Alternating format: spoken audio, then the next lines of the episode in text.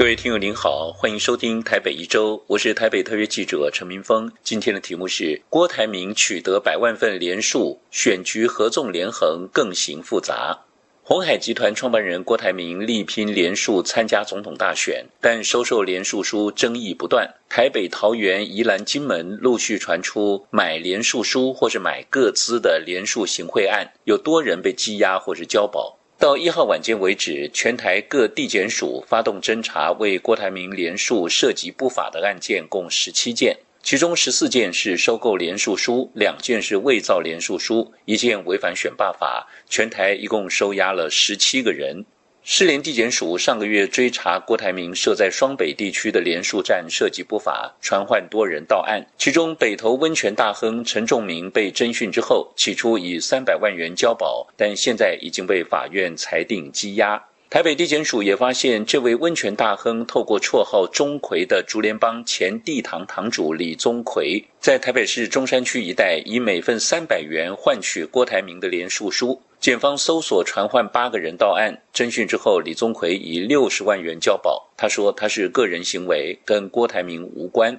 再来是前桃园县观音乡的乡长黄茂石，涉嫌提供大笔资金，指示杨梅新屋地区的一位许姓里长为连署奔走。检方认定两个人属于连署行贿预备犯。另外，金门地检署也查到林姓男子等三个人以每份一到两百元收购连署书。这位林姓男子供称，他是受朋友的请托，委请两名员工收购将近三百份，被法官裁定羁押。还有基隆地检署接获情报，说是郭台铭联署站涉嫌以米酒来号召民众联署，出动警调人员搜索郭台铭在基隆市孝三路的联署总部跟多处的联署站，将总部的负责人带回调查，并且查扣了米酒手机跟联署资料的影本等物证。对于这些情况，郭台铭办公室发言人黄世修对外表示，这些涉嫌买票的案件都不是郭台铭的官方站点，伪造跟非法的联署书都没有送到官方站点，这些涉案的人也都不是郭办官方的人。此外，郭台铭联署的份数也广受瞩目。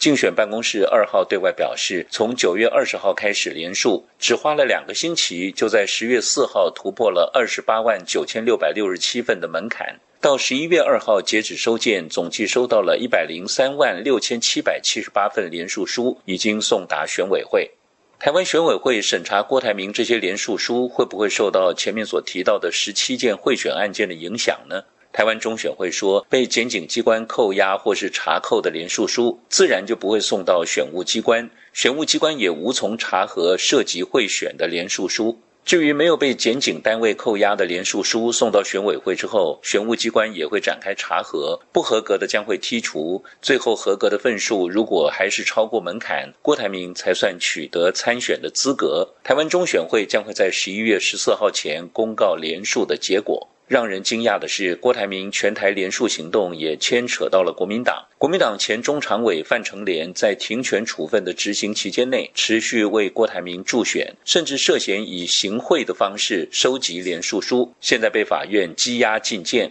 国民党中央召开了考纪会，通过开除范成廉的党籍。另外，中常委沈志慧协助郭台铭联署，也被处分停权三年。目前的选情可以说是千变万化，蓝白河的政党协商进行的并不顺利，反倒是柯文哲跟郭台铭之间态度暧昧不明。民进党的赖清德本来可以躺着选，但现在也不得不睁大眼睛，紧盯在野阵营之间的合纵连横。因为郭台铭如果取得了参选资格，那么广受瞩目的蓝白合行动可能被迫要调整步伐，到最后谁跟谁合，或是都合，或是都不合，或者变成柯郭合，都不能排除可能性。台湾这次总统选举好戏恐怕还在后头。以上台北一周今天的题目是郭台铭取得百万份连署，选局合纵连横更形复杂。我是台北特别记者陈明峰，感谢收听。